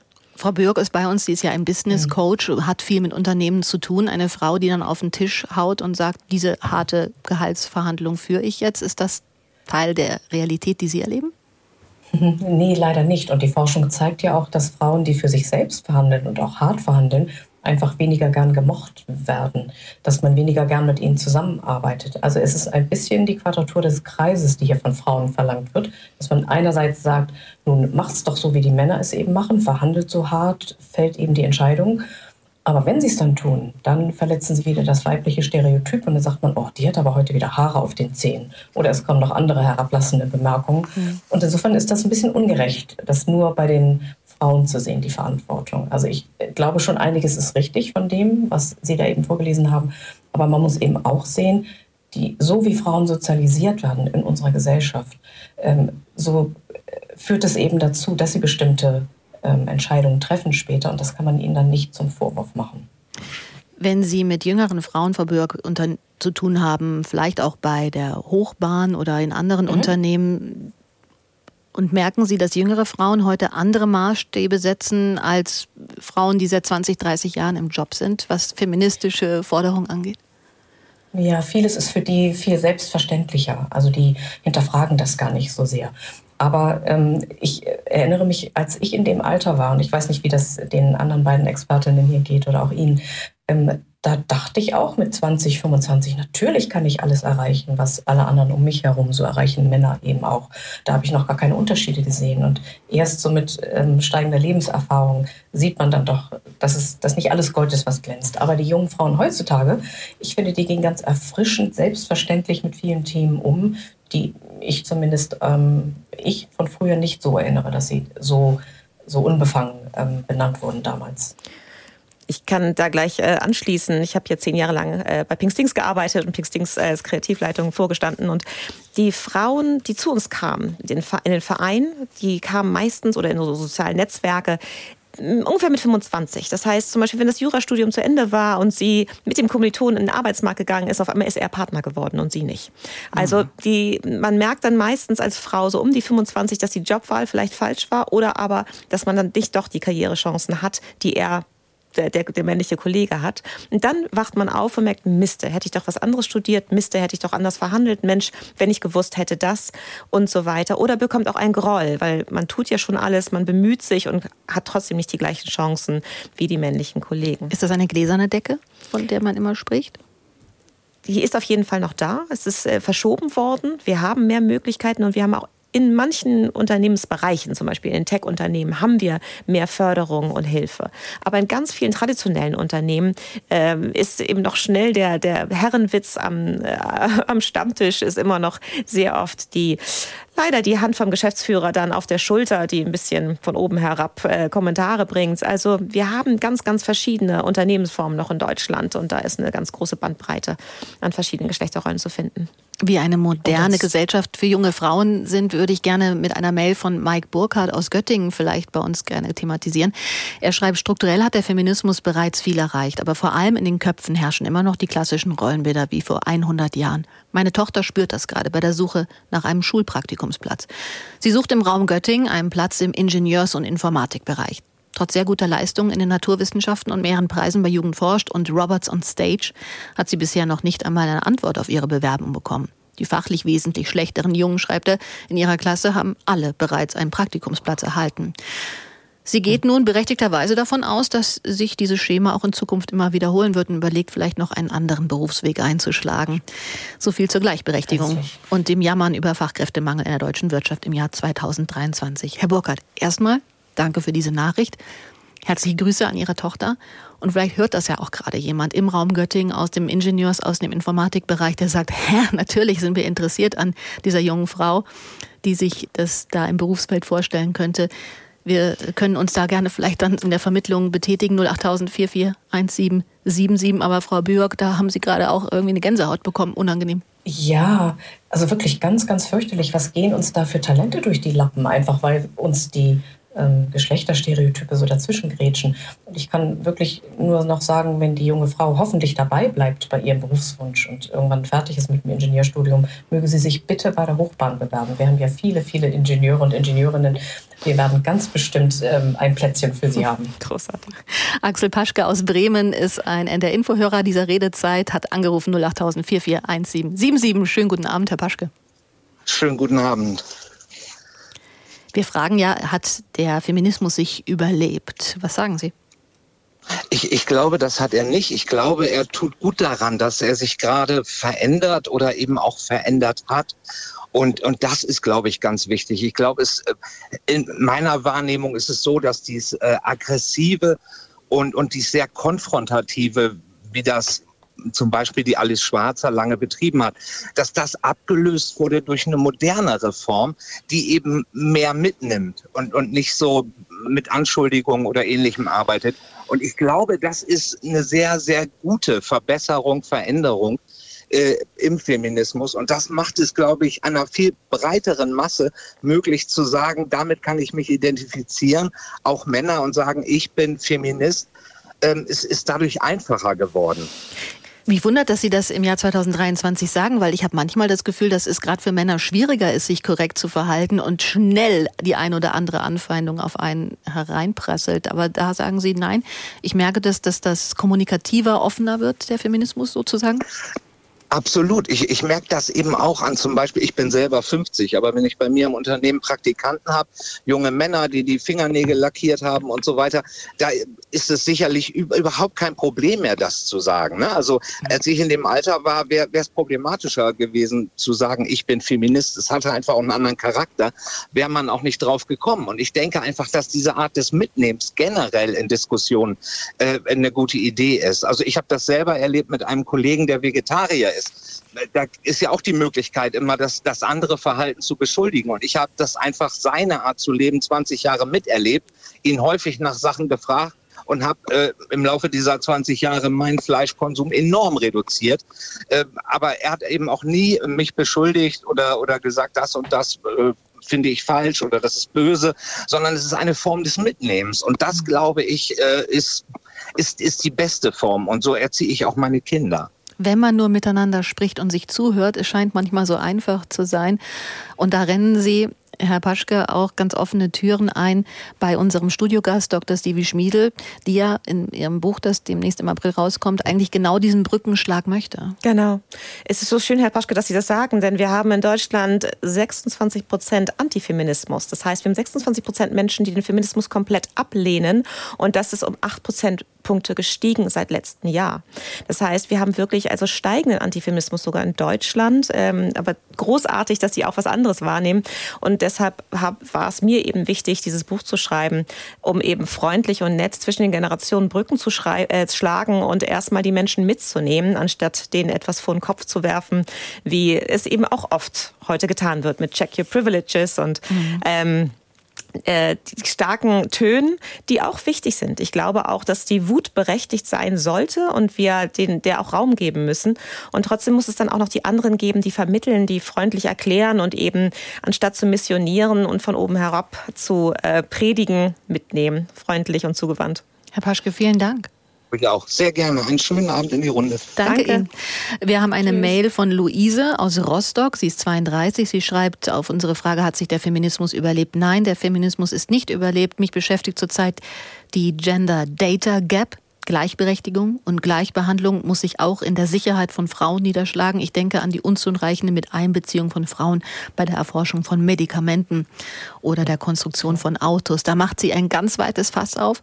Aber auch da merkt man gerade zum Beispiel, wie wir erzogen worden sind, wann merkt man einen Herzinfarkt. Mhm. Das hat man tief an mhm. einem männlichen Körper ausgerichtet, aber nie an einem weiblichen, der sich nämlich mitunter anders erkenntlich zeigen würde oder äh, zeigen würde, dass man ein, ein, eine Herzepisode in dem Moment hat. Das ist das, was Luise da anspricht. Danke erstmal noch für diesen Gedanken. Ich würde an der Stelle nach Cuxhaven gerne gehen zu Katrin Genschel. Schönen guten Abend. Schönen guten Abend. Hat sich der Feminismus überlebt? Ach, ich finde, das ist ein ganz schwieriges Thema. Ich finde, es gibt ein paar Dinge, die sind großartig geworden und Möglichkeiten für Frauen sind großartig geworden. Ähm, Nichtsdestotrotz, ich arbeite, also Cuxhaven ist auch relativ ländlich, aber ich arbeite in der stationären Kinder- und Jugendhilfe sehr weit auf dem Land. Und ähm, da finde ich es ehrlich gesagt total gruselig mit der Tendenz, dass es ähm, noch schlimmer wird. Wenn ich mir angucke, wie dort die Kinder aufwachsen, die meisten, ne? Natürlich die meisten oder viele, mit denen ich zu tun habe, ähm, wo Rollenverständnisse ganz klar sind, wo Geschlechterstereotype gelehrt, äh, gelebt werden. Ich kenne dort keinen Mann, der in Elternzeit gegangen ist. Ähm, ich kenne kaum Kinder, die sich trauen, ähm, nicht Stereotype, männlich-weiblich Stereotype auszusprechen oder zu leben. Bei uns in der Einrichtung geht es ganz gut tatsächlich. Und äh, das zugewandt mitnehmen, finde ich, war ein gutes Stichwort gerade eben. Ich glaube, wenn überhaupt, dann geht es nur so. Aber im ländlichen Raum ist es tatsächlich schwierig, finde ich. Was denken Sie, es woran das liegt? An dem, also eben an dem, ich sag mal, dass Hamburg-Eimsbüttel nicht um die, um die Ecke ist oder die Schanze, was ja ein wo niemand guckt, wenn jemand den Stereotypen nicht mehr entspricht? Oder liegt es an den Elternhäusern? Woran machen Sie das für sich fest in der Erklärung? Ich glaube, das liegt an Elternhäusern. Ich glaube, es liegt aber auch an immer noch ähm, nicht besonders modernisierten Schulen zum Teil. Mhm. Ähm, wenn es um Zukunftsperspektiven, Berufswünsche von Kindern geht, wenn ich mir Schulbücher angucke, wo es keine Feuerwehrfrauen gibt, wo es keine ähm, Pilotinnen gibt, ähm, da sind jetzt alle schon ganz stolz, dass sie so ein bisschen Migrationshintergrund ähm, mit eingebaut haben und es irgendwelche mhm. nicht deutschen Namen in die Schulbücher geschafft haben. Äh, was Feminismus angeht, finde ich das tatsächlich noch schwierig. Ich habe zwei Gesprächspartnerinnen in der Runde, von denen ich ausgehe, dass sie gerne was dazu sagen möchten. Frau Bürg hat zum Beispiel ähm, in ihrem Jobcoach-Dasein ja auch die Erfahrung, dass wenn eine Vorbildfunktion nicht gesehen wird, die auch nicht nachgeeifert werden kann. Ist das ein bisschen, was Frau Genschel da gerade auch sagt? Absolut, so ist das. Im Englischen wird das so schön ausgedrückt. If you see it, you can be it. Also wenn ich sehe, dass so jemand wie ich zum Beispiel in einem Vorstand ist oder Feuerwehrfrau ist oder was auch immer, dann kann ich mir auch vorstellen, dass ich da irgendwann lande. Wenn ich das nicht sehe, dann fällt mir das natürlich ungleich schwerer. Mhm. Da kann ich auch wieder gleich anschließen, Frau Björk, äh, mit Pink Stings, ja. der Organisation, der ich, in der ich zehn Jahre ähm, Vorständin war. Ähm, haben wir ein Theaterstück entworfen, David und sein rosa Pony, damit die Kinder sehen, dass auch kleine Jungs mit rosa Ponys spielen und kuscheln dürfen zum Beispiel. Mit diesem Theaterstück sind wir gefördert von der Bundesregierung durch ganz Deutschland gereist, in die Schulen rein, in die Vorschulklassen und ersten Klassen und haben eben Kindern gezeigt, einen kleinen Jungen, eine kleine Theatergeschichte von einem kleinen Jungen, der ein rosa Pony hat und deswegen gemobbt wird. Und es ist eine Ermächtigungsgeschichte zwischen zwei Jungen, mhm. ähm, der eine hilft dem anderen, zu diesem rosa Pony zu stehen und äh, vor den anderen sagt er auch, rosa ist nur eine Farbe. Also es geht damit ganz klar darum zu sagen, auch andere Stereotype sind möglich, auch andere ähm, Arten, nicht nur der Fußballjunge zu sein, sondern eben auch der Kuschelnde oder der Junge, der gern Nagellack trägt oder auch mal ein Kleidchen. Und selbst beides widerspricht sich nicht. Oder beides, genau. Also mit dem Fußball. Aber what you can't see, you can't, uh, you can only be what you can see, äh, wie Frau Björk sagte. Also du kannst nur sein, was du auch siehst. Und deshalb ist gerade Theaterarbeit an Schulen eine wunderbare Möglichkeit, um den Kindern andere Welten zu zeigen. Und gerade wenn dann so tolle SchauspielerInnen aus Hamburg kommen, ähm, aus den groß, von den großen Bühnen oder vom Tatort, dann erkennen sie die und sagen, Mensch, toll, ähm, wenn die das sagen, dann, dann muss das stimmen. Und das war ein ganz großer Erfolg. Es geht immer noch viel um Vorbildfunktionen Absolut. in unserer Gesellschaft. Also mhm. Frau Genschel, Dankeschön. Grüße nach Cuxhaven, nach Hamburg. Einmal noch per Telefon geschaltet zu Fabian Riemer. Guten Abend. Guten Abend. Können Sie mich hören? Ja, perfekt. Ja, sehr gut, danke. Ja, ich wollte noch mal einen Aspekt ansprechen, der kam mir so, äh, als vorhin gesprochen wurde, auch über die berufliche Förderung von Frauen. Da spreche ich aus eigener Erfahrung. Also ich habe äh, zwei Kinder, zwei und sechs Jahre und meine Frau ist jetzt auch wieder eingestiegen äh, in den Job. Und was ich eigentlich merke, ist, dass es nicht nur darum geht, jetzt die Frauen konkret in, in den Unternehmen zu fördern mit, mit Teilzeit, mit Homeoffice, mit, mit Frauenquote. Das haben wir alles auch oder auch der Arbeitgeber meiner Frau sondern was ich auch merke, ist bei mir selber, dass ich schon bereit bin, auch viel Kinderbetreuung zu übernehmen. Da können ja alle Eltern ein Lied von singen. Also ähm, Kind ist ja immer krank, Arzttermine, Kita geschlossen und so weiter. Mhm. Aber was ich sehe, ist doch, dass es bei den Arbeitgebern, auch bei meinem natürlich nach wie vor nicht üblich ist oder seltener ist, dass die Väter diese Aufgabe übernehmen. Ja, und das eigentlich so ein bisschen die Unternehmenskultur ist, wenn die Frau sagt, ich muss heute früher nach Hause, weil ich äh, das Kind abholen muss von der Kita, da wird dann verständnisvoll genickt, aber natürlich schon so ein bisschen, naja, klar, die Mutter wieder äh, wenn das aber ein Vater macht, dann äh, wird, wird schon, wundert man sich schon. Oder ja, das, also ich glaube, da wäre auch nochmal ein Ansatz, sozusagen indirekt die Frauen zu fördern im Berufsleben, indem man halt auch ja. dieses Mindset in den Firmen etabliert, dass eben auch die Väter ganz selbstverständlich solche Aufgaben wahrnehmen und dann auch entsprechend die, die Zeiten dafür bekommen. Herr Riemer, würden Sie sagen, das geht von unten von der Belegschaft heraus oder das geht von oben von der Chefetage runter? Wo muss das herkommen? Ja, das ist natürlich beides. Ne? Das ist natürlich einmal, klar, einer muss mal den Anfang machen und sagen, Mensch, äh, oder auch mutig sein und sagen, ich mache jetzt hier mal Kind krank oder ich mache früher Feierabend und das auch offensiv mhm. vertreten. Aber natürlich hilft dann immer, wenn das auch in der Unternehmenskultur gefördert wird und, und, und dann auch äh, sichergestellt ist, dass, dass das keine Nachteile dann auch in der Karriere oder wie auch immer des, des Vaters dann, dann hat. Und vor allem, dass es auch keine Endlichkeit dieses Kredits gibt. Ne? Also nur weil der Harima jetzt schon dreimal früher von der Arbeit weg ist, um noch das Kind abzuholen, das kann auch noch ein viertes oder fünftes Mal am Ende passieren. Ja, genau. Ja. Danke für Ihren Anruf. Grüße an die Familie an dieser Stelle. Und wir bleiben in Hamburg. Annette Schwalb sichert sich einen der letzten Redezeitplätze heute Abend. Schönen guten Abend, Frau Schwalb. Guten Abend, Frau Zimmermann. Sie haben in Ihrem Berufsleben viel, viel, viel mit Männern zu tun gehabt. Ja, ich bin von Beruf Parfümeurin. Und als ich damals, äh, das ist jetzt schon über 30 Jahre her, in den Job reinkam und ein Trainee um den Job bekommen hatte, war ich alleine unter Männer. Und das war wirklich eine extrem harte Zeit, weil die, die Gesellschaft sehr Mann dominiert war. Das fing schon bei der Anrede an. Ich war damals unverheiratet und wurde mit Fräulein Schwalb angesprochen und die Herren nicht. Und das war schon der erste harte Weg, das durchzusetzen, dass ich ja gleichgestellt bin mit meinen unverheirateten Kollegen. Und ich muss sagen, Alice Zimmermann, äh, Alice Zimmermann, Alice Schwarzer, die hat wirklich viel, viel geleistet. Auch ja. wenn wir das jetzt vielleicht eher belächeln. Aber ich denke, sie hat die Basis geschaffen, auf der wir heute stehen. Das darf man manchmal nicht vergessen in der heutigen Diskussion. Menschen verändern sich politisch, gehen andere Wege, aber diese Generation an Frauen, die da eben auch wie Frau Schwalb Ihnen in Männerdomänen vielleicht den, den Rücken gestärkt haben, so möchte ich es mal formulieren, in der, dieser Generation. Man darf auch über die heute, glaube ich, nicht sagen, äh, ihr habt uns in so eine neoliberale Welt reingeschaut, Work-Life-Balance ist fern von mir. Ist, muss man dieser Generation Feministin auch dankbar sein, Frau Schmiedel? Unbedingt, unbedingt. Ich sage es, glaube ich, bei jedem Vortrag und überall, wo ich auftrete. Es war ja nicht alle Schwarze alleine, sondern sie hatte eine ganze Redaktion und es waren viele, viele Menschen um sie herum, die äh, vom Namen her nicht so bekannt sind, äh, weil ihr Name sich durchgesetzt hat über die Zeit.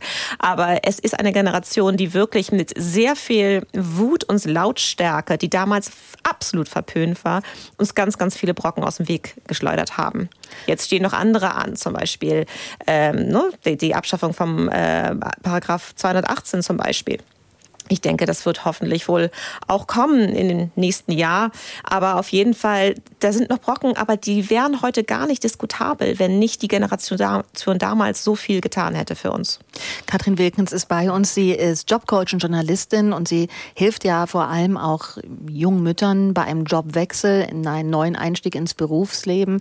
Würden Sie nach dem, was wir jetzt auch in den letzten Minuten so gehört haben, den Frauen empfehlen, ja, welches Maß an Selbstbewusstsein, welches Maß an Angestrengtheit würden Sie äh, sagen, das raten Sie beim neuen Arbeitgeber mitzubringen? Manche ist es ja einfach, sie ist anstrengend, für andere ist sie selbstbewusst.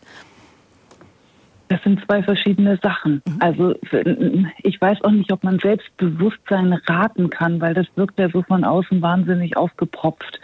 Äh, meine Mutter hat mir früher immer gepredigt, äh, hab doch keine Angst. Ähm, Angst ist ein schlechter Ratgeber. Und ich dachte, was für ein blöder Spruch. Also ich habe aber gerade Angst, das lässt sich ja nicht wegreden. ähm, für eine Anstrengungsbereitschaft bin ich immer. Das finde ich auch eine prinzipiell gute Sache, egal wie man dann nach 31 oder 34 Jahren aussieht. Das würde mich jetzt nicht so wahnsinnig schockieren. So.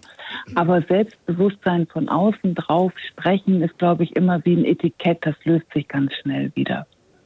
Wir müssen, glaube ich, eher gucken, dass die Strukturen tatsächlich sich ändern und äh, wie wir das hier schon in den letzten Minuten oder mhm. anderthalb Stunden gesagt haben, gibt so viele Sachen, die man auch am System ändern kann.